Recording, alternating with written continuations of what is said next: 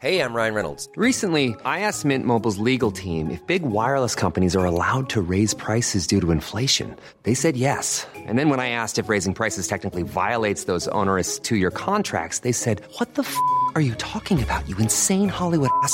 So to recap, we're cutting the price of Mint Unlimited from $30 a month to just $15 a month. Give it a try at mintmobile.com slash switch. $45 upfront for three months plus taxes and fees. Promo rate for new customers for limited time. Unlimited more than 40 gigabytes per month. Slows. Full terms at mintmobile.com.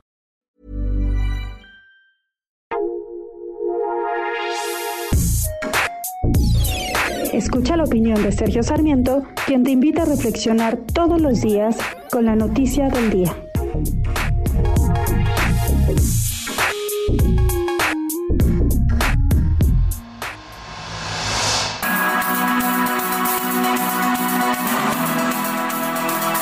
Unos días dimos a conocer en este programa un mensaje desesperado de un contribuyente o de una persona que quiere ser contribuyente y pagar sus impuestos.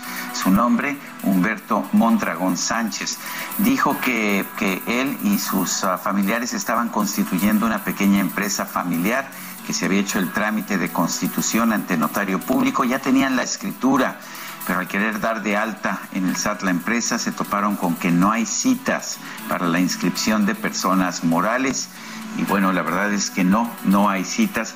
Esta no es una queja nueva, a mí me tocó sufrir esa situación en el 2020, entonces acusaban que esto era problema de la pandemia, pero seguimos viendo esta realidad. Esto, por supuesto, ha generado también actos de corrupción. Hay funcionarios que están vendiendo las citas y pues obtienen así una ganancia que pues no debería ser para ellos. Me parece que esto es inaceptable. Un país que no permite la fácil creación de empresas o la fácil inscripción de las personas en un padrón de contribuyentes está promoviendo la informalidad pero también está promoviendo la corrupción. El presidente de la República nos dijo cuando era candidato y cuando era presidente electo que él impulsaría una reforma fiscal que simplificara el pago de impuestos, que hiciera posible que cualquier persona pudiera pagar impuestos sin ningún tipo de dificultad y que, que, establecería un sistema en que se le tuviera confianza al contribuyente.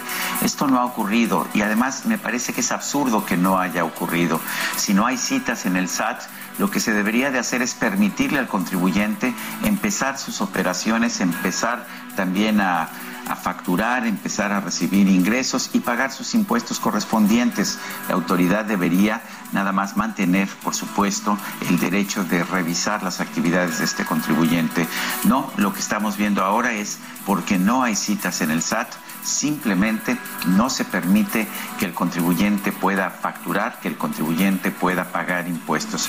Me parece que es la peor solución para un problema generado por el propio SAT. Yo soy Sergio Sarmiento y lo invito a reflexionar.